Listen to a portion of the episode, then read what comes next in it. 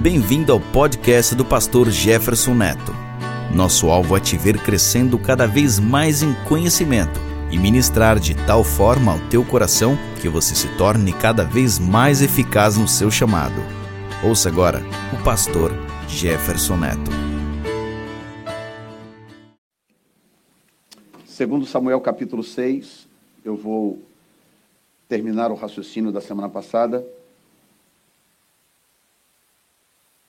e vamos entrar no assunto em si, porque semana passada a gente ficou praticamente no versículo primeiro, mas hoje nós vamos falar um pouco sobre o tema que eu dei semana passada, né? O importante é a glória, né? Capítulo 6, segundo Samuel, versículo 1 diz: Tornou Davi a juntar todos os escolhidos de Israel em número de 30 mil, e levantou-se Davi e partiu com todo o povo que tinha consigo de Baalá de Judá, para levarem dali para cima a arca de Deus, sobre a qual se invoca o nome, o nome do Senhor dos Exércitos, que se assenta entre os querubins. E puseram a arca de Deus em um carro novo, e levaram da casa de Abinadab, que está em Geba, e Uzá e Aiô, filhos de Abinadab, de Abinadab guiavam o carro novo. E levando-o da casa de Abinadab, que está em Geba, com a arca de Deus, Aiô ia diante do, da, da arca. E Davi e toda a casa de Israel alegravam-se perante o Senhor com toda sorte de instrumentos de madeira de faia, com harpas, com saltérios e com tamboris, e com pandeiros e com símbolos. Chegando a ira, chegando a ira de Nacon, estendeu Uzá a mão à arca de Deus e segurou-a, porque os bois a deixavam pender. Então a ira do Senhor se acendeu contra Uzá e Deus o feriu ali por esta imprudência e morreu ali junto à arca de Deus. E Davi se contristou porque o Senhor abrira rotura em Uzá e chamou aquele lugar Pérez Uzá até o dia de hoje. E temeu Davi ao Senhor naquele dia e disse: Como virá a minha arca do Senhor? E não quis Davi retirar para si a arca do Senhor para a casa de Davi, mas Davi a fez levar à casa de Obed-Edom o Geteu, e ficou a arca na casa de Obed-Edom Geteu três meses e abençoou o Senhor a Obed-Edom e toda a sua casa. Então avisaram a Davi, dizendo: Abençoou o Senhor a casa de Obed-Edom e tudo quanto tem por amor da arca de Deus. Foi, pois, Davi e trouxe a arca de Deus para cima da casa de Obed-Edom, a cidade de Davi, com alegria. Senhor, aplica a tua palavra nos nossos corações nesta manhã. Continue pairando sobre este lugar, continue se movendo nos nossos corações o Senhor é bem-vindo aqui, nós te amamos. Nós temos fome e sede da tua presença. Nós não queremos apenas ser uma igreja religiosa que se reúne para cumprir tarefas e vai embora para casa. Nós queremos invocar a ti, queremos a manifestação da tua presença e da tua glória no nosso meio. Ensina-nos a lidar com a manifestação da tua glória. Em nome de Jesus. Ah, amém. Semana passada eu foquei basicamente no versículo 1, tornou Davi a juntar todos os escolhidos de Israel em número de 30 mil, mostrando que mostrando que o mover da glória de Deus acontece a partir de pessoas marcadas por Deus, escolhidas por Deus. E expliquei o que é esse escolhido. Esse escolhido não é uma preferência pessoal de Deus. Eu gosto dele, não gosto dela. Eu gosto dela, não gosto dela. Não, não é isso o, o, esse escolhidos é, uma, é um processo de habilitação que você mesmo causa, ou um processo de desqualificação que você mesmo causa. Então, dei até o exemplo aqui, a gente abre uma porta de emprego aqui, 3.500 dólares por semana, uma vaga de emprego aqui na New Time Church. Mas eu só tenho uma vaga, aí aparece aqui 100 pessoas. Como é que eu faço? Eu só tenho uma vaga. Então eu não posso ser parcial e falar, hum, não gosto de você, não gosto dela, não gosto dele, não gosto dele, ah, eu gosto dela, eu gosto mais ou menos dela, eu gosto mais ou menos dele, e aí começar a fazer essa seleção discriminatória. Que é quando a gente fala em escolhido, a gente pensa sempre assim. Não, o escolhido de Deus tem uma outra, uma outra característica. E, e, e, a, e a, o processo de escolha é um pouco diferente é uma questão de qualificação. Então, a vaga está aqui, eu, eu tenho uma vaga, aparecem 100 pessoas. Eu só preciso de uma pessoa. Então, o que, que eu faço? Eu, eu faço essas 100 pessoas passarem por um processo de qualificação, de, ou de eliminação por qualificação. Então, regra número um, a pessoa precisa falar inglês fluente. Ok, quem aqui fala inglês fluente dos 100? Aí 10 levantam a mão. Então, os 90 já se eliminaram por conta própria. Não é o, não é o, o não é o, o, a pessoa que escolhe, né? não é o, o, o, indivíduo que está dando a função de emprego que está eliminando as, no, as 90. Elas próprias se eliminaram porque passaram a vida inteira assistindo Faustão, ao invés de assistir canal americano, passaram a vida inteira visitando padaria brasileira, ao invés de estudar inglês para tentar falar inglês. Ou seja, a própria pessoa se desqualificou. Ok, segunda regra, tem que ter entre 25 e, e, e 35 anos de idade. Quem aqui? Ah, eu não, eu sim. Ah, eu estou quase lá e tal. Ok, então já desqualificou mais um tanto. No final, sobrou uma pessoa. No final, sobrou uma pessoa. Então, essa pessoa foi a escolhida. Mas foi escolhida por quem? Quem escolheu? Esse é o segredo de Deus, do processo de escolha divina. Quem escolheu? Ele se auto-escolheu, ele se auto-qualificou para aquele processo. Então, no caso de Davi, é isso. Ele estava lidando com pessoas que se auto-qualificaram. Pessoas que, ao longo do processo, foram resistindo uma série de intempéries, uma série de dificuldades, uma série de desafios, a começar pelo fato de que eles estavam com Davi quando não era negócio estar com Davi. Eles estavam com Davi quando Davi morava numa caverna, quando Davi não tinha mesa, não tinha cadeira, não tinha cama, não tinha televisão, não tinha uh, computador. Quando Davi não tinha nada, ele tinha uma pedra para sentar, um cantinho lá empoeirado para deitar, e era o que ele tinha. E aí eles vieram e disseram: Não, há algo de Deus em você, Deus te fez uma promessa, nós acreditamos nesta promessa, nós queremos ficar com você. 400 homens. Desses 400, nós não sabemos quantos ficaram até o final, porque a Bíblia não diz, mas a Bíblia diz que havia 37 dentre esses 400 que se tornaram excepcionais. Homens que eram endividados, problemáticos, que tinham problema nas suas cidades, que estavam, na verdade, fugindo de uma série de coisas e, e se uniram a Davi, que estava morando pelos desertos da vida. Esses homens se tornaram excepcionais, os maiores guerreiros do exército de Davi. Então, quando Davi vai buscar a arca de Deus, quem é que Davi chama? Davi chama os escolhidos. Quem são os escolhidos? São os autoqualificados, os que se autoqualificaram. Ou seja, a oportunidade é igual para todos. A oportunidade é igual para absolutamente todos. A Bíblia diz com todas as letras que Deus não faz acepção de pessoas. Não faz. Para Deus, nós somos rigorosamente iguais em vários aspectos. Quais são, pastor? Primeiro, todos pecaram, destituídos estão da, ou foram da glória de Deus. Nós não estamos mais destituídos porque já fomos regenerados por Jesus Cristo. Todos precisam de regeneração. Todos são criatura de Deus. Todos têm a oportunidade de se tornar filhos de Deus. Ou seja, a oportunidade é para todos. Tá bom? Nunca, nunca considere que Deus é esse tipo de ser todo-poderoso, assentado num trono de glória, que fica de lá apontando, escolhendo e, e, e desprezando, como se ah, ele não se importasse com as suas próprias criaturas. Não, não é isto que o texto está dizendo. Mas na semana passada eu introduzi uma, uma, uma informação e eu não pude trabalhar com essa informação, que é o fato de que Davi tomou posse no capítulo 5, um capítulo anterior, né? Primeiro, Davi foi ungido rei diante da sua família. Depois, Davi foi ungido ou confirmado rei para Judá, tribo de Judá. E agora, no capítulo 5, Davi é ungido rei para toda a nação de Israel. E a partir do capítulo 5, ele passa a se tornar o rei da nação, o rei de toda a nação.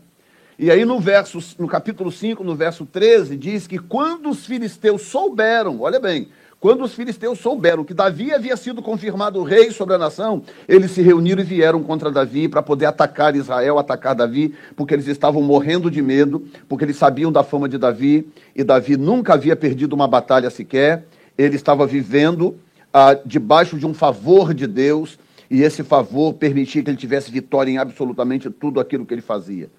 E aí eu faço uma pausa aqui para dizer para você o seguinte: Ah, é bom ter talento, é bom ter habilidades, é bom ter uma profissão, ser um bom profissional, ser um bom trabalhador e coisa dessa natureza, ter uma boa poupança, guardar dinheiro, planejar, tudo isso é muito bom. Mas deixa eu te dizer uma coisa: nada, absolutamente nada, substitui favor. Favor de Deus. Favor de Deus torna a sua vida completamente diferente. Completamente diferente. Estava contando ontem para um irmão a gente estava trabalhando aqui e eu contando uma experiência ontem para um, um irmão, ah, algumas experiências que quando o Senhor nos, nos, nos convocou a vir para cá, mudar para a cidade, morar aqui, cuidar desta igreja, e nós estávamos trabalhando, a Zandra ganhava muito bem, eu ganhava muito bem na, com a minha companhia e tudo, e, tá, e ainda o Senhor nos desafiou a vir e abrir mão de tudo e vir cuidar da igreja dele. E, e abrimos mão de muita coisa. Mas aí o que, que acontece quando você abre mão de certas coisas pelo Senhor? O Senhor torna você prioridade. Aí de novo vem a história da lista de qualificações. O Senhor torna você uma prioridade. E aí quando nós tínhamos que mudar para cá, nós precisávamos de 8.500 dólares para poder mudar para cá. Tinha despesa lá de onde estava saindo, despesa para entrar aqui, aquela história que você sabe. Primeiro, segundo aluguel, não sei o que lá, depósito, aquela história toda. Nós precisamos de 8.500 dólares. E aí o que, que eu fiz? Eu falei, Senhor, eu preciso de 8.500 dólares. Preciso para mudar. O apartamento já estava escolhido, tudo bonitinho, precisava de 8.500 dólares em questão de dias.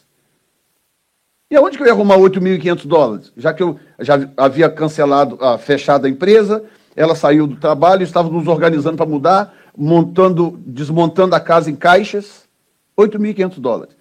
Aí eu orei, falei, Senhor, eu preciso de 8.500 dólares e para poder mudar para a cidade que o senhor mesmo mandou eu mudar. Eu preciso de 8.500 dólares. E fiquei quieto, fiquei esperando. Passaram uns dias, dois, dois, três dias que seja, eu recebo uma ligação, era um cliente, aliás, uma ligação não, perdão, um e-mail, era um cliente de Lowell, o qual eu tinha visitado um ano antes. Tinha visitado lá, dado um orçamento para poder pintar um, um complexo de prédios, né? E aí fui lá, dei o orçamento, assim como outros provavelmente deram o orçamento, e quem está no mercado sabe, você vai lá dar um orçamento e paciência, deu, deu, não deu, não deu, a vida segue para frente. Dei aquele orçamento e a vida passou um ano.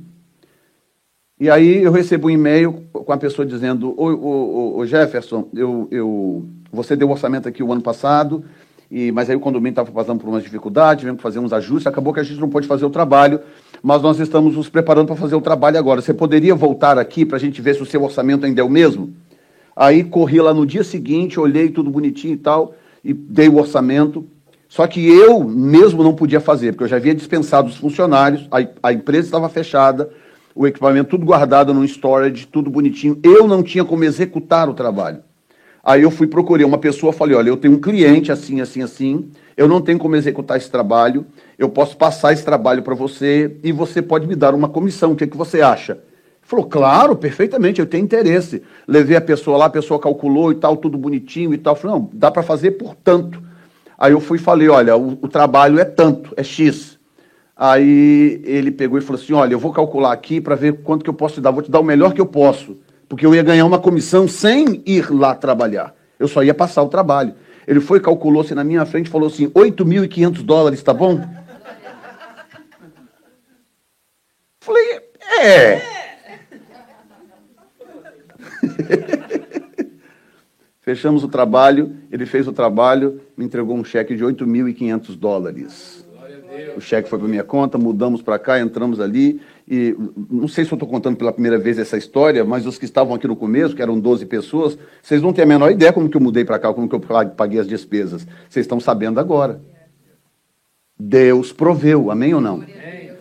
Agora, há pouco tempo atrás, nós estávamos no, no, precisando pagar uma despesa do nosso processo de imigração, que chegou num certo ponto, aí tinha que ah, pagar lá umas despesas e tal, para poder a coisa chegar onde está agora. E aí nós precisávamos de 3.500 dólares. 3.500 dólares. Falei, Senhor, eu preciso de 3.500 dólares. Eu, eu não tenho de onde tirar. Eu preciso que o Senhor proveja para mim, porque senão o nosso processo para. Fiz essa oração ao Senhor. Nós dois oramos ao Senhor. Ok. Passaram, acho que não passou uma semana, passaram-se quatro ou cinco dias.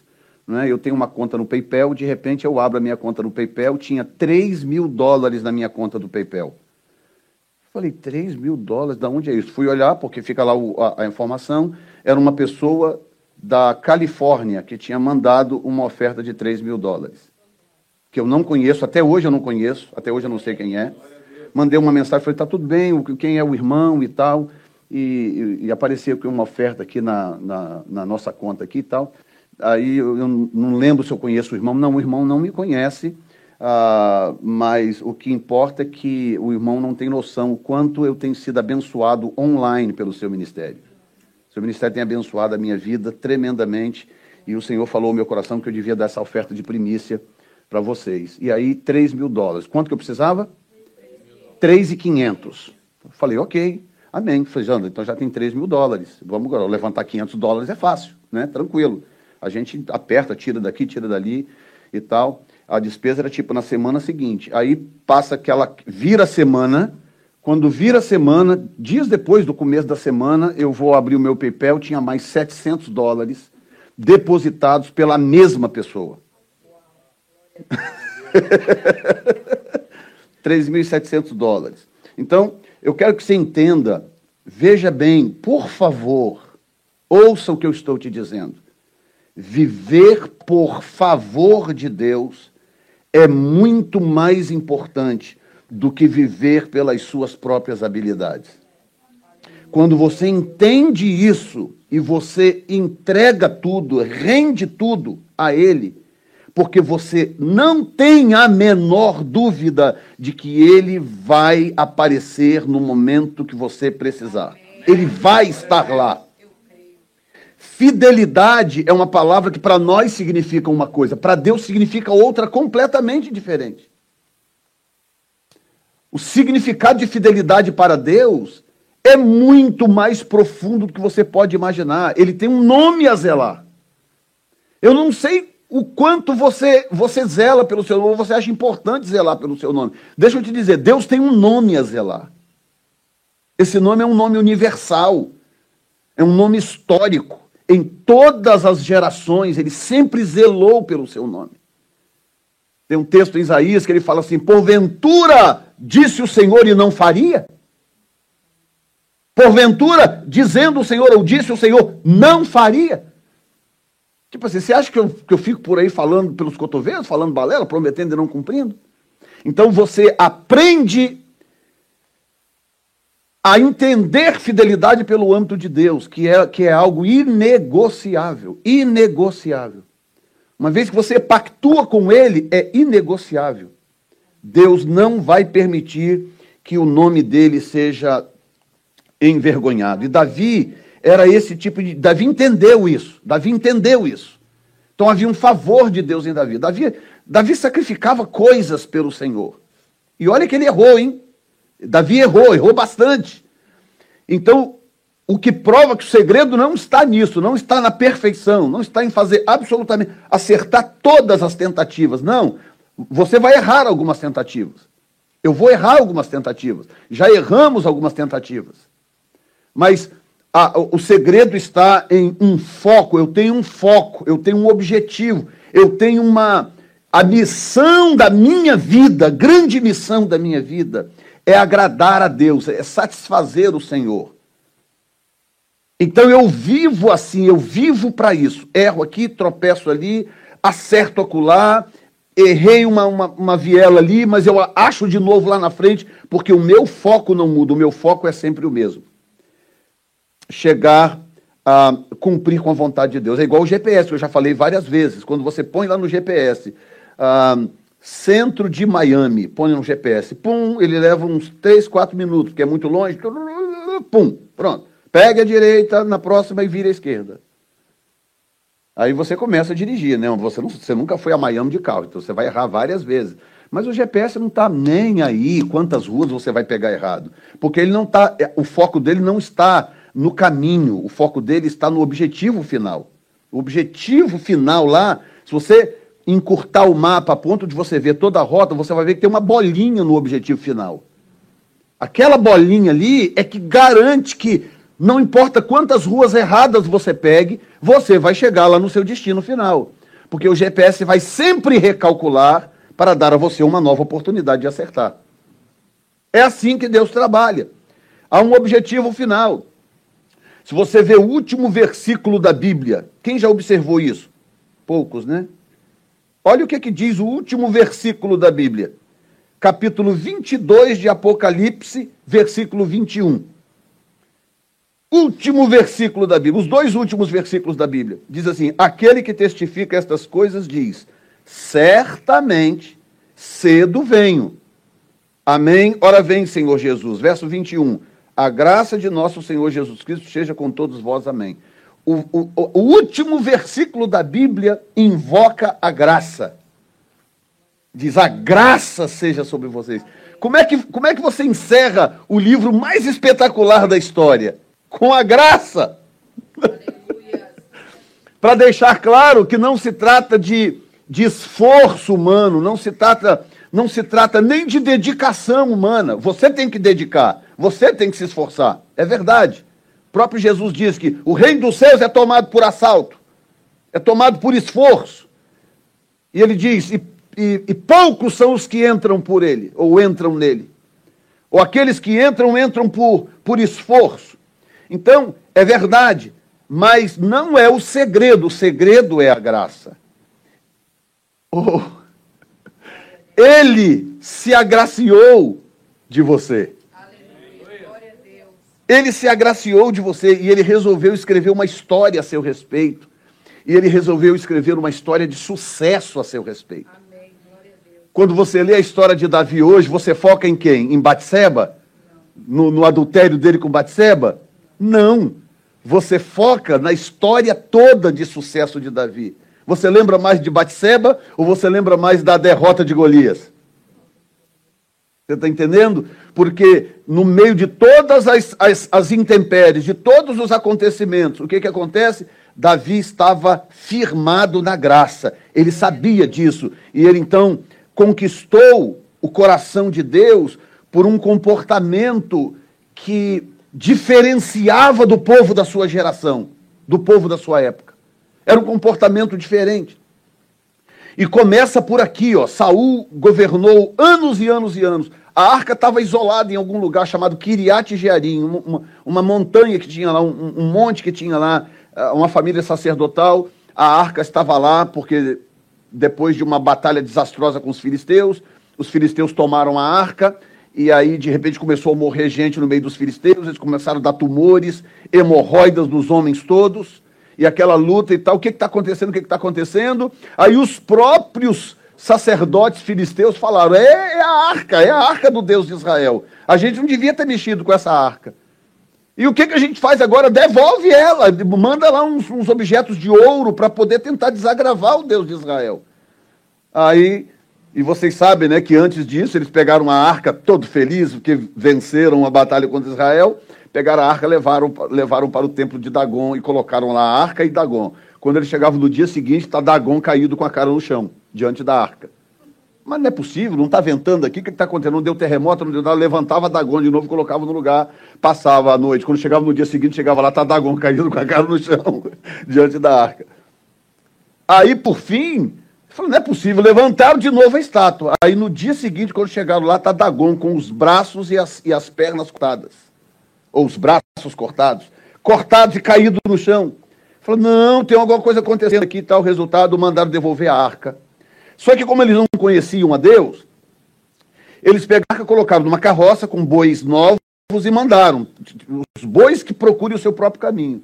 Eles estavam tão apavorados com o desastre que aquela arca estava causando no território, que eles quando chegou a arca, chegou no território de Israel, aí vem a questão. Os filisteus não sabiam, os filisteus não, não, não conheciam as regras da arca, os filisteus não conheciam o caráter do Deus de Israel, então eles pegaram a arca, colocaram em cima de um carro com os bois, todos os bois na, na, na, na direção da, da cidade de Bet-Semes, e os bois foram embora com a arca. Quando os bois chegaram lá, Israel, que é o povo de Deus, que conhecia as regras, não toque na arca, não mexa na arca, não abra a arca, não se meta com a arca, cuidado, tinha uma série de regras. Quando a arca chega lá, essa cidadezinha chamada Bet, que só ouvia falar na arca de longe, só nunca viram a arca na vida, a arca sempre ficava num lugar, de repente tá lá aquela caixa de ouro lá, aberta, visível para todo mundo. Meu Deus, que chance! Vamos dar uma olhadinha o que, que tem dentro. Aí levantaram a tampa da arca, 50 mil pessoas morreram. 50 mil pessoas morreram. Aí que desespero, e agora, e agora, e agora? Olha, leva a arca para casa de um. Só o sacerdote é que pode lidar, só os sacerdotes que podem lidar com a arca. Leva para casa do sacerdote Eliasar. Aí levaram para esse lugar chamado Kiriat Jearim. E lá ficou. Saul veio, tomou posse, governou, fez, aconteceu, aprontou. Nunca parou para perguntar: escuta, o que, a arca está fazendo lá em Kiriat Jearim mesmo, hein? E como é que faz? Como é que faz para trazer essa arca? Tem como trazer essa arca? Nunca ele nunca nem perguntou nada. Passaram-se 20 anos. 20 anos depois vem Davi e toma posse, se torna rei e, e se assenta sobre o trono. Capítulo 5, um capítulo antes. Quando chega no 6, está Davi falando: escuta, onde é que está a arca de Deus? Porque Davi sabia que a, a, a presença da arca era o mesmo que a presença da glória. Então agora escute bem. Eu sempre, esse tempo todo, a igreja tem três anos agora e um pouquinho, né? Três anos e um pouco. O tempo todo, sempre perguntando assim, é a missão da New Time Church, porque a missão, a, a, o, o logo e o slogan da igreja tem a ver com a sua missão. Qual é a missão da igreja? Qual, qual é a missão que o Senhor quer para a New Time Church? Você vê, eu levei esse tempo todo para poder definir uma frase que, de, que define a missão da igreja. Não sei se tem aí o, o, a, aquele logo que, que vem com a missão de, embaixo. Se não tiver, tem no, no, meu, no, meu, no meu Instagram, tem no, no, acho que no Facebook também. Vê se você consegue achar isso. Se não, se não achar, não tem problema. E aí, o Senhor virou para mim e falou assim: qual é o problema da raça humana? Bate-papo que eu tive com Deus. Falei, qual é o problema da raça humana, de acordo com Paulo? Aí eu parei, pensei e falei assim: todos pecaram destituídos estão da glória de Deus. Então o problema do homem é a separação do homem glória de Deus. Todos pecaram e destituídos estão de quê? Da unção? Não. De quê? Da, da, do poder? Não. Destituídos de quê? Da glória. O que dá a entender que a presença da glória de Deus é que torna o homem o que ele foi antes presença da glória de Deus restaura o homem de volta ao relacionamento com Deus. É a glória que faz isso. Todos pecados e destituídos estão da glória. Aí quando Jesus veio, que Jesus é a restauração de tudo isto, Jesus na sua oração ao Pai, a única oração registrada de Jesus ao Pai, ele diz assim: Pai, glorifica-me agora com aquela glória que eu tinha contigo antes que o mundo existisse. Por que, que ele está dizendo isto? Porque ele vai morrer na cruz do Calvário e ele não pode morrer na cruz do Calvário sem ter reconectado essa glória. Então ele fala: glorifica-me agora com a glória que eu tinha contigo antes. Porque ele vai morrer e a sua morte nos reconecta com a glória de Deus. Aí o Senhor falou comigo que é esse, esse slogan que nós estamos usando agora: Healing People with the glory of God. Qual é a missão da New Time Church? Curar pessoas com a glória de Deus. Porque se entra aqui, entra uma pessoa aqui hoje, num culto como esse de hoje, tem como ela sair do mesmo jeito que ela entrou, num culto como esse de hoje? Tem como a pessoa sair do mesmo jeito? Sair intocável, sair ah, ah, insensível? Ela pode até fazer isso num culto ou dois, mas três, quatro, cinco, seis. Impossível. Porque a presença da glória tem esse poder de restabelecer. O que, o que, que, que você tem um aparelho de, de, de, bateria, um iPad, uma coisa qualquer, um telefone e tal? O que, que acontece? Você precisa de, ele precisa de energia para funcionar. E a energia fica estocada num, num negocinho que a gente chama de bateria. E quando começa a dar aquele sinal, que você sabe que vai acabar a bateria, o que você faz? Pluga na parede. Você pluga na fonte. Você pluga no lugar de onde flui energia. De onde flui força, de onde flui poder. Energia é isso.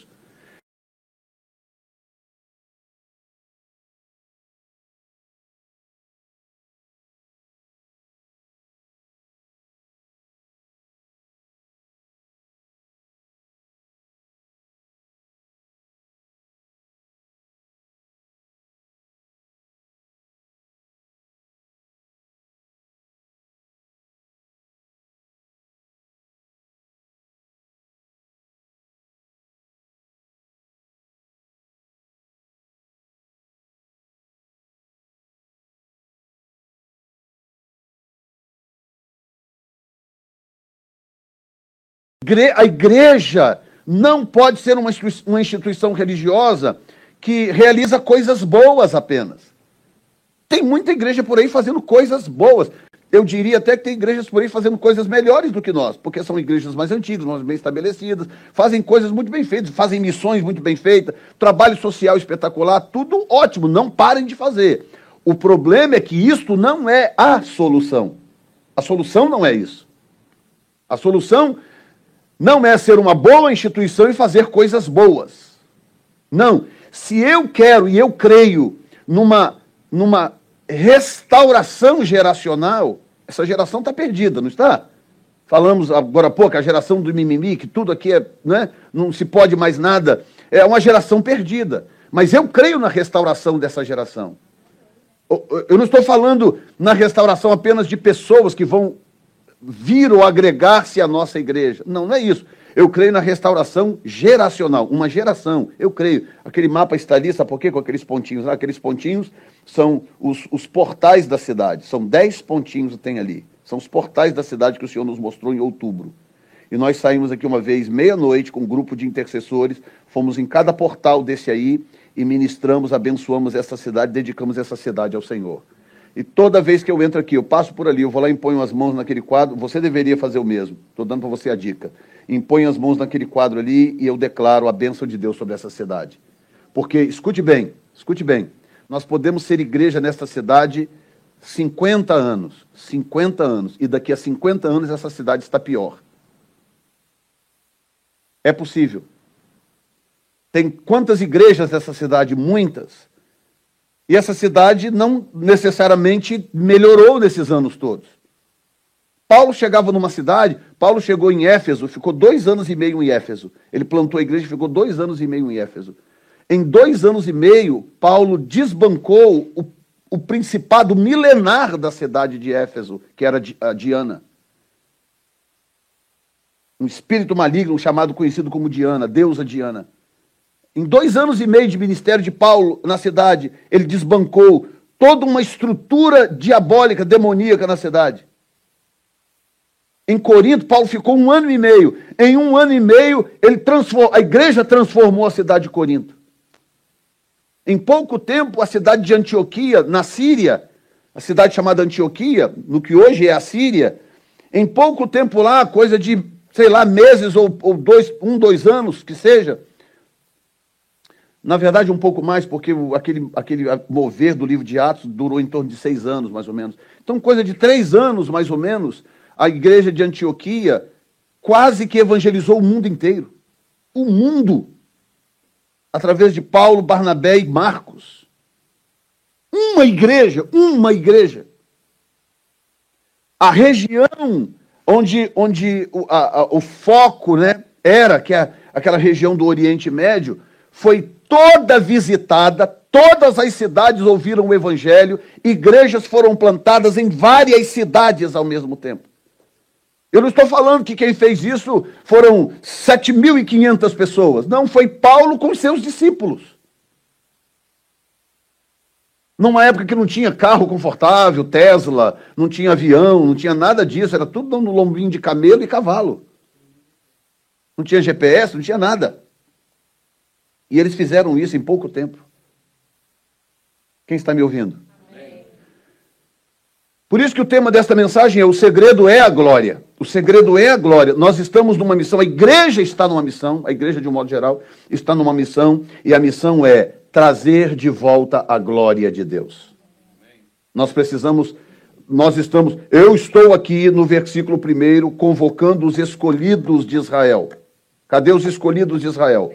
Eu estou chamando os escolhidos de Israel, porque nós vamos buscar a glória de Deus que está em Kiriat Jearim e nós vamos trazê-la para Framingham. Amém. Amém. Nós queremos a glória de Deus em Framingham. Nós queremos. E aí, Davi, eu quero, eu quero, eu quero, eu quero, eu quero, cadê a arca? Cadê a arca? Davi não se informou muito. Aí aqui vem uma coisa, eu vou dar uma desacelerada, porque eu acho importante você entender isso. A mente de Deus é um negócio tão espetacular como funciona a mente de Deus. Veja bem, Deus conhece passado, presente e futuro, tudo. Tudo. Então ele começa a se relacionar com você, ele começa. Ele tem um plano na vida desse, desse varão aqui. Então, mas ele já sabe todo o passado dele e ele já sabe tudo que ele vai fazer para frente. Deus já sabe. Nada vai surpreender a Deus. Deus já sabe. Se ele, se ele viver mais 70 anos, Deus já sabe de cada decisão que ele vai tomar cada dia desses 70 anos. Tudo. Mas Deus tem um plano. Então o que, que Deus faz? Deus começa a executar esse plano. Deus não julga antecipadamente. Isso é muito bom para nós. Porque se hoje eu estou bem, estou vivendo bem, estou servindo ao Senhor, estou consagrando a minha vida, Ele me trata como hoje. Ele me trata dentro da realidade de hoje. Mesmo que ele saiba que daqui a três semanas eu vou dar uma cabeçada ali na frente. Quando chegar o dia da cabeçada, ele trata a cabeçada. Mesmo sabendo que vai acontecer já. Mas ele só trata a cabeçada no dia que ela acontece. Tá? Mas aí o que, que acontece? Ele tem caminhos de restauração. Ouça isso, hein? Ele tem mecanismos que ele mesmo criou, mecanismos de restauração. Olha só. Paulo disse, Paulo fala do cordeiro que foi morto desde a fundação do mundo. O cordeiro, Cristo, foi morto desde a fundação do mundo. Como explicar esse texto? Como que é possível que Jesus tenha sido morto desde a fundação do mundo se ele só foi crucificado no, no chamado ano zero?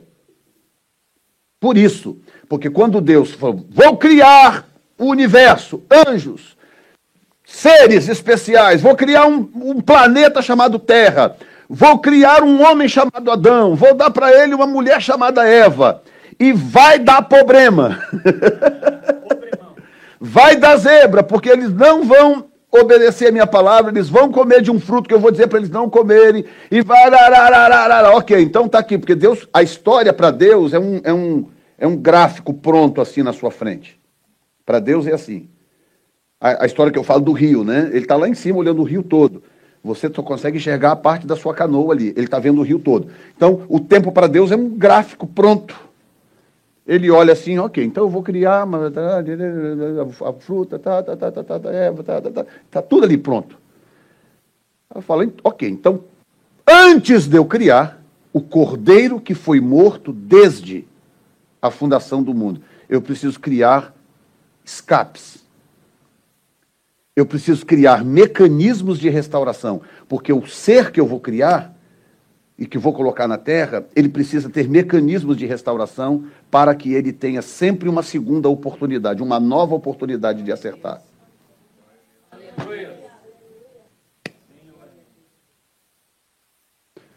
Aí o que é que acontece?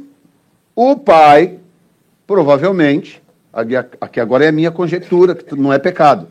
O pai chega para o filho e fala assim: Você aceita o desafio quando chegar a hora de pagar o preço de morte por eles, para dar a eles a oportunidade de restauração, de segunda oportunidade?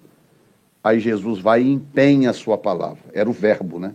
O verbo. Jesus vai e empenha a sua palavra. Pai, pode criar, despreocupado, que eu garanto. Aleluia. Pronto, o cordeiro foi morto desde a fundação do mundo. Aleluia. Quando Deus começa a criar, que ele começa, que aí vai acontecer a rebelião de Lúcifer, aquela coisa, coisa toda, Lúcifer não está sabendo, Adão não está sabendo, Eva não está sabendo, e Caim não está sabendo, mas já havia todo um mecanismo de restauração pronto, criado por Deus desde a fundação do mundo para que hoje você, nas suas cabeçadas, nas suas decisões erradas, ao invés de você se desesperar, se matar, pular de um precipício, você pode parar e falar: não, há uma segunda, com Deus sempre há uma segunda chance. Sempre há uma segunda chance com Deus. Digam glória a Deus. E por isso que Davi, diante de tudo que já tinha passado, experimentado, Davi a, a, a, embora que estivesse no começo, mas já, ele já tinha aí cerca de 17 anos de história, de, de risco de vida, tanta coisa que aconteceu com Davi, mas Davi sabia, o meu governo sem a presença da glória de Deus vai ser uma coisa, com a presença da glória de Deus vai ser outra coisa completamente diferente. E aí Davi falou: vamos buscar a arca de Deus. Aleluia. Só que ele cometeu alguns erros. Deus, já sabendo, Davi vai cometer alguns erros fatais. Porque você não sabe, Mas de todos os erros que Davi causou, esse foi o mais fatal. Pior do que o de Batseba, pior do que a morte de Urias, pior do que vários outros erros que ele cometeu. Esse foi o mais fatal. Por isso que Deus precisava ter um usar na história para morrer no lugar de Davi. Porque se Uzá não estivesse lá para tocar na arca e morrer, quem morreria era o dono do processo. Quem tinha que morrer era Davi. Porque Davi estava transportando a arca de forma errada. Ah, mas os filisteus fizeram o mesmo, mas o, o nosso modelo não são os filisteus. O nosso modelo é o que diz as Escrituras. E o que, que diz as Escrituras? Ora, a Bíblia diz como que a arca deve ser transportada. O texto de, ah, de Números. Cadê meu texto? Ok. Olha bem, Números, puder me ajudar aí, que aí eu não preciso abrir aqui. Números capítulo 7, versículos 7 e 9. Davi e os seus capitães estavam cometendo um erro grave por concluir, confundir, olha bem, o método de trabalho dos levitas. Então eu vou te mostrar só isso aqui e vamos avançar. Escute bem. Quando o tabernáculo foi construído, Levi, o filho de Jacó, Levi, que tornou-se cabeça da tribo de Levi, dos levitas, ele teve três filhos. Tá? Gerson, Merari e Coate, três filhos de Levi. Então, todos os levitas da Bíblia são descendentes de Gerson, Merari e Coate. Ok? Então, quando Deus separou a tribo de Levi para cuidar do tabernáculo, Deus pegou os descendentes de Gerson, de Merari e de Coate, deu funções específicas para eles. É disso que o texto está falando. Dois carros e quatro bois deu aos filhos de Gerson, segundo o seu ministério. Então, qual era o ministério de Gerson e de, e de Merari, basicamente? Cuidar da parte estrutural do tabernáculo. Então, tudo que era estrutura no tabernáculo, peso estrutural, ficava com Gerson e com Merari. Uns, uns cuidavam de colunas, outros de cortinas e tal, mas era tudo envolvendo estrutura, tá? Então, Deus falou, olha, dê bois e carros para eles. E quatro carros e oito bois deu aos filhos de Merari, segundo o seu ministério debaixo da mão de Itamar, filho de Arão, seu sacerdote, o sacerdote. Mas aos filhos de Coate nada deu, porquanto a seu cargo estava o santuário e levavam aos ombros. Mais um só, deixa eu ver. E ofereceram os príncipes para a congregação do altar no dia em que foi ungido, apresentaram, pois, as... Tá, então, basicamente, para você entender, Gerson e Merari eles eram responsáveis pelo peso do tabernáculo, pela parte estrutural do tabernáculo. Então eles tinham carros e cavalos. Gerson tinha quatro carros com cavalos, Merari tinha oito carros com, com, com bois, perdão, com bois, não cavalos, bois. Então desmontava o tabernáculo para mover para outro lugar. Pegava lá coluna, aquelas cortinas pesadas, aquela coisa toda, colocava nos carros de Gerson e de Merari. Mas Coate, os, os descendentes de Coate, chamados coatitas, eles eram diferentes, porque eles não carregavam essa parte estrutural do tabernáculo, eles, tra eles tra transportavam os objetos que estavam relacionados com a manifestação da glória de Deus. Então, eles transportavam os altares, eles transportavam a mesa dos pães da proposição, a menorá, e eles transportavam o altar do incenso e transportavam a arca da aliança. Então, a palavra de Deus é o seguinte: a parte estrutural vocês podem transportar em carros e cavalos, mas tudo em carros e bois, mas tudo aquilo que tem a ver com a manifestação da minha glória, eu quero que vá nos ombros dos coatitas. Por quê, pastor? A mensagem é muito simples. Esta relação de Deus com a sua glória a, a, a, acontece a partir de pessoas.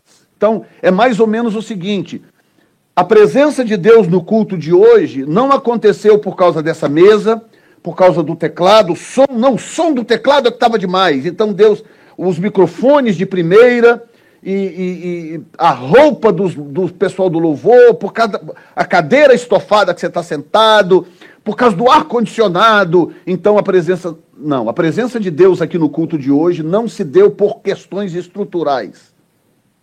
A presença de Deus aqui se deu por causa do coração dos adoradores.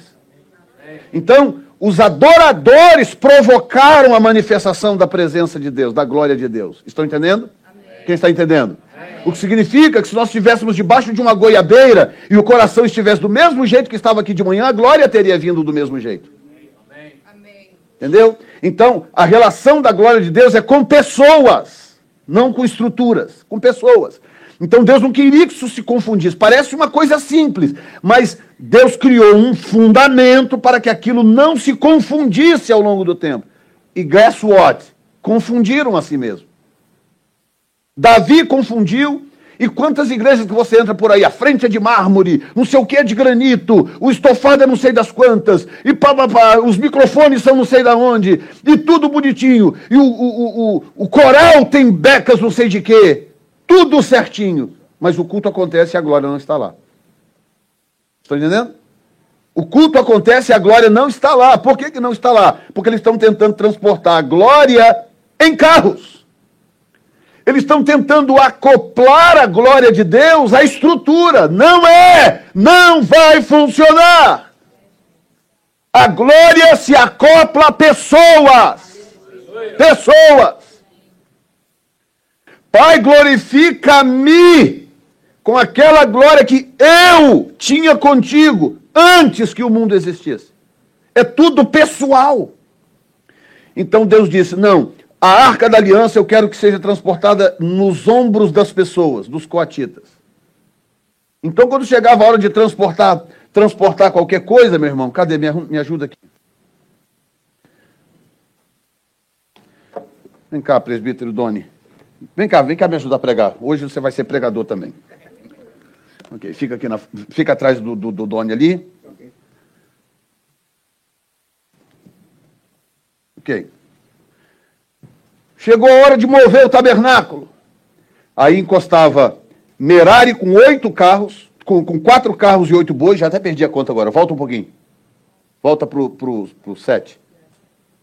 Dois carros e quatro bois. Ok. Dois carros e quatro bois para Gerson e quatro carros e oito bois para Merari. Ok? Então vamos desmontar o tabernáculo, vamos embora. Aí vinha Merari e Gerson, com, com, cada um com a sua família, encostava lá dois carros com quatro bois, oito, ah, quatro carros com oito bois. E aí pegava coluna, não sei o quê, peso disso, peso daquilo, colocava, arrumava tudo bonitinho.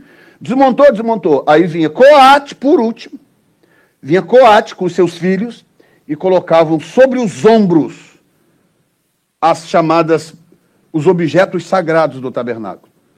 E eles andavam deserto afora, debaixo de sol, porque Deus movia o tabernáculo na hora que ele dava vontade, de dia, de noite, de qualquer hora. Deus não tem problema com isso.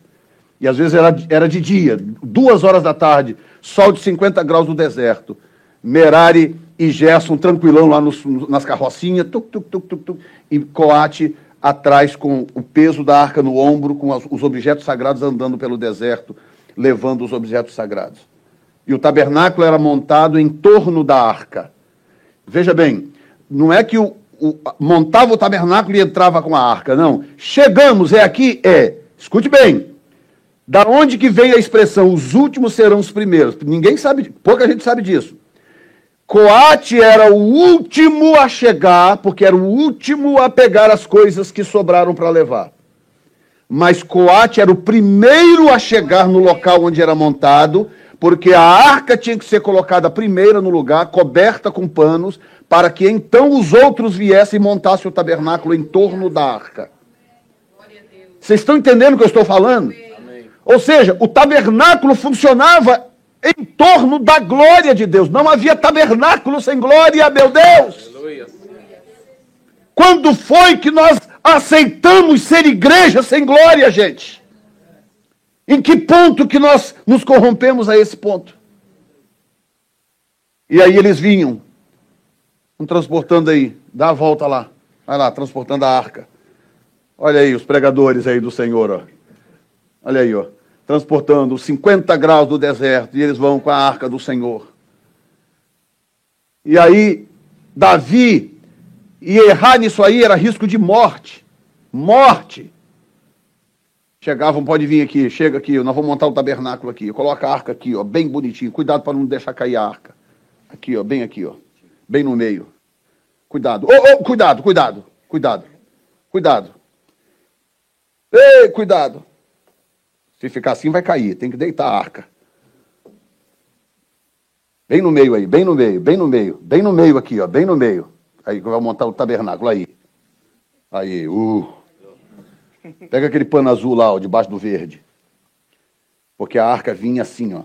A arca vinha enrolada num pano azul. Graças a Deus que nós temos um pano azul aqui. Aí, cobre aí a arca. Por isso que ninguém nunca via a arca. Ninguém nunca via a arca. A arca estava sempre envolta. Obrigado, os coatitas podem voltar para os seus lugares. Coatitas, aplausos aos coatitas.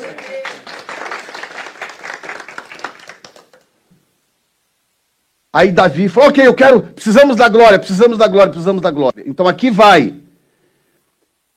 O fato de você amar a Deus e ter anseio pela glória não quer dizer que você vai acertar todas. Você vai cometer erros. Mas Deus já pensou nisso e ele já criou mecanismos de perdão. Ele já criou mecanismos de restauração. Então Davi foi e falou: ah, traz aí carros novos, olha bem. E levou Davi, e levantou-se Davi e partiu com todo o seu povo que tinha de Balá de Judá. E verso 3: E puseram a arca de Deus em um carro novo. E a levaram da casa de Abinadab, que está em Geba. E Uzai e filhos de Abinadab, guiavam o carro novo.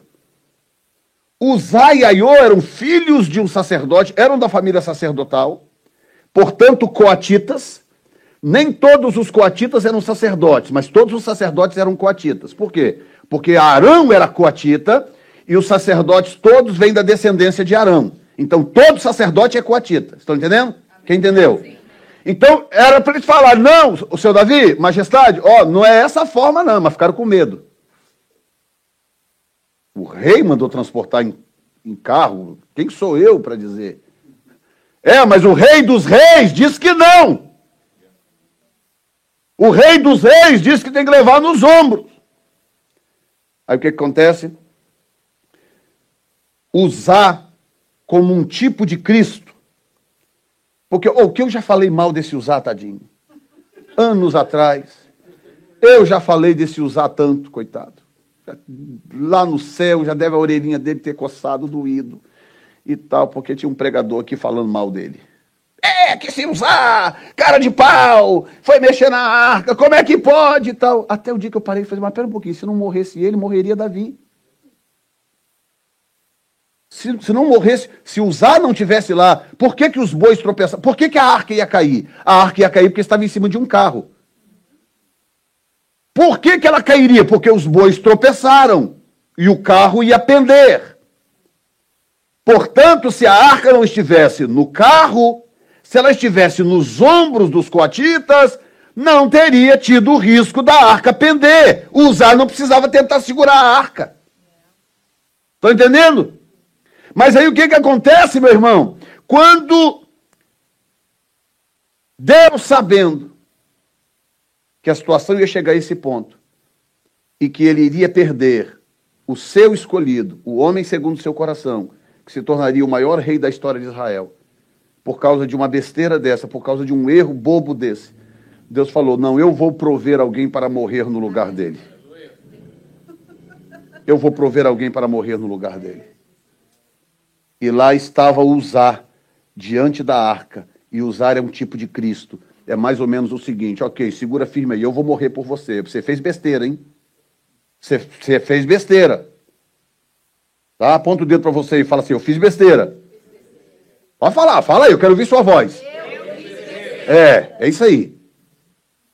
Tá? Fora eu aqui, todo mundo fez.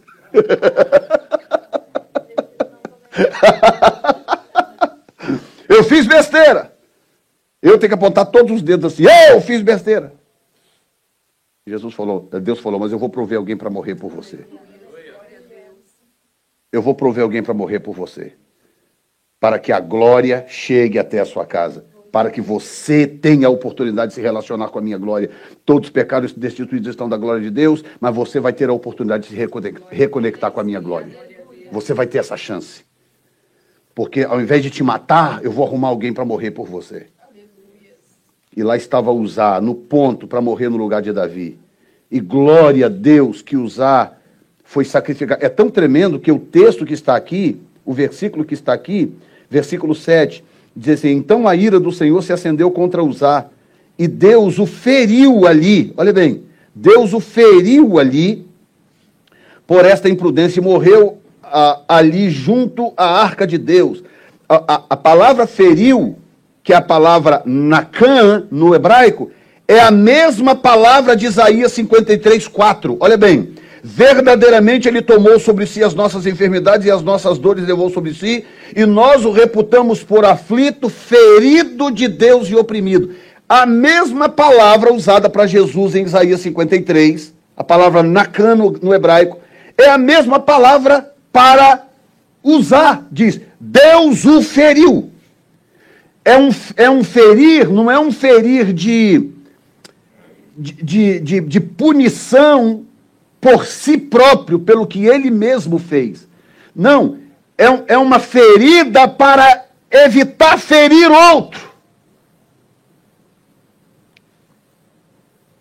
Então, ao invés de Deus ferir você, ao invés de Deus ferir New Time Church, Jefferson Neto, o Senhor decidiu ferir o seu próprio filho. Penhorou ele lá desde a fundação do mundo. Penhorou o seu filho. Falou: agora sim, agora eu posso criar, agora eu posso fazer, porque vai ter muitos erros pelo longo do caminho. Mas eu já penhorei o meu filho. Na hora certa eu vou ferir a ele, para evitar ferir vocês. Por isso, quando nós. Coloque-se de pé agora, por favor.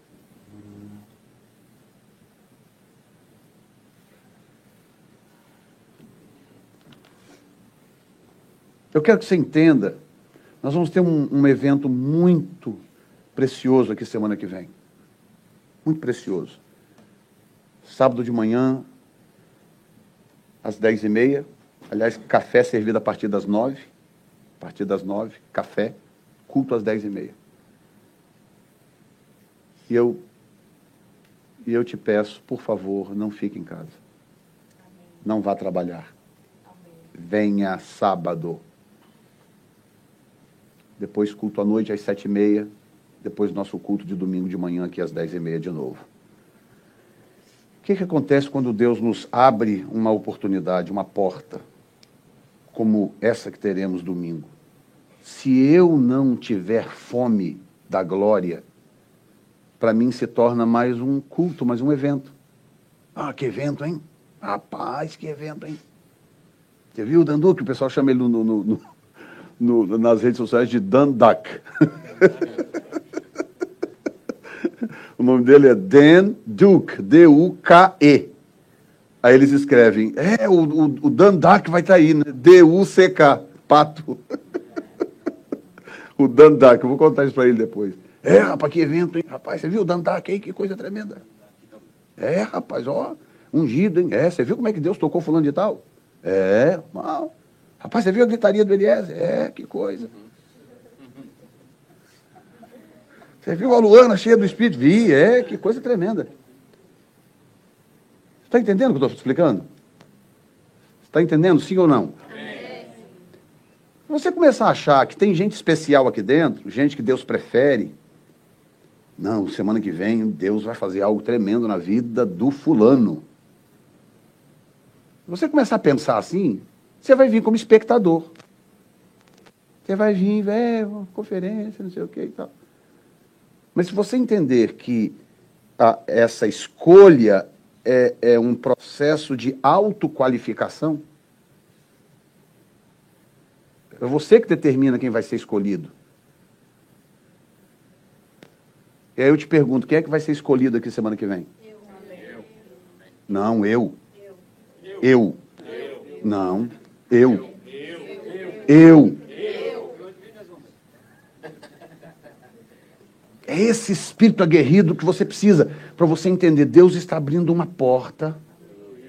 Vai ser uma porta espetacular. Olha o que, que aconteceu agora semana passada, ou seja, duas semanas antes do evento.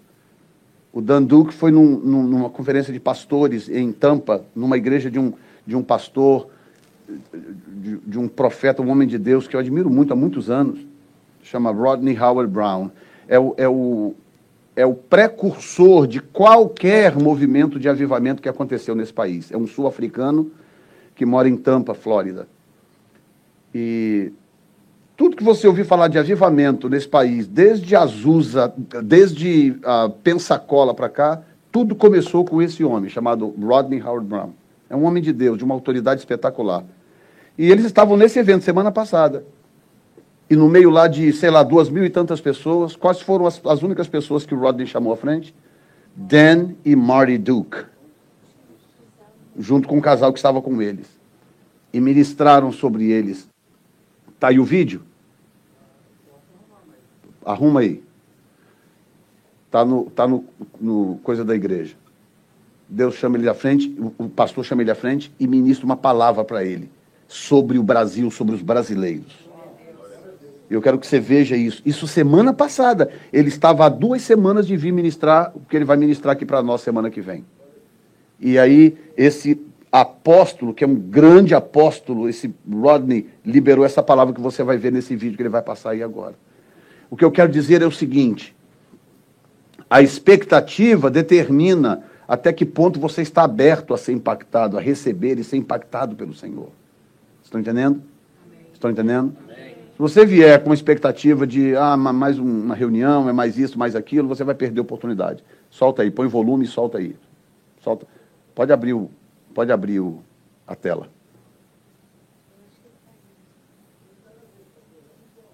Como é que é? Você tinha que ser três, Juliano. Já te falei, um só não serve. Bota volume. As, as they were singing, I heard the Lord say, Volta and he said to tell you, and of course this is for others as well, but Consegue voltar ou não consegue? Acho que não consegue, né? Hã? Como é que é? I want Dan and Marty Duke, you step out over here, please, and then Doug, Dá para ler? Your wife, please step out if you would. Pedindo para eles virem à frente. O Dan e a, e a Marte, que é a esposa dele, e o casal que, que está com ele. These have been missionaries in Brazil for many, many years, Têm sido missionários no Brasil por muitos anos. as, as they were singing, I heard the Lord say, and he said to tell you, E and of course para for others as é well, claro but que para os outros também. he said tell them Brazil will diga a open eles que o Brasil vai se abrir novamente. O Danduque e a, e a Marte, a esposa dele. So get ready, it's going to be quicker Então than, than even now. God's E agora working. mesmo Deus está trabalhando. And the Olha plan só. E o plano do inimigo contra aquela grande nação já falhou e vai falhar. And the fire, Fogo! fire of the Holy Ghost Uh, shall shake that region. vai sacudir aquela região. They're okay, they're okay. They're estão bem, estão bem. dying. Não estão morrendo, estão bem. Ele é muito engraçado. Levante a sua mão. Diga comigo, Senhor, eu tenho fome, eu tenho sede, fome de justiça, sede da tua presença, sede da tua glória. Obrigado pela morte do Senhor Jesus, porque assim como usar impediu a minha morte. E agora, ao invés de ser executado pelos meus erros, eu posso me reconectar com a tua glória. Esta semana será especial. A minha expectativa está lá em cima. Eu quero tudo do Senhor. Eu não vou desperdiçar nada. Tudo que o Senhor colocou no coração deste homem para ministrar a esta igreja. Eu estarei aqui para receber. Nada vai me impedir. Trabalho não vai me impedir. Imprevistos não vão me impedir. Nada vai me impedir. Eu vou estar aqui e eu vou ser impactado pela presença da tua glória. O segredo é a glória. O segredo é a glória. Assim como Davi, nós não aceitamos ser igreja sem a tua glória. Envia a tua glória. Envia a tua glória. Enche-nos com a tua glória. Em nome de Jesus. Graças a Deus. Você pode aplaudir o Senhor nessa manhã. Já que você foi abençoado por este podcast, compartilhe com alguém que também precise de uma palavra de encorajamento. Deus te abençoe.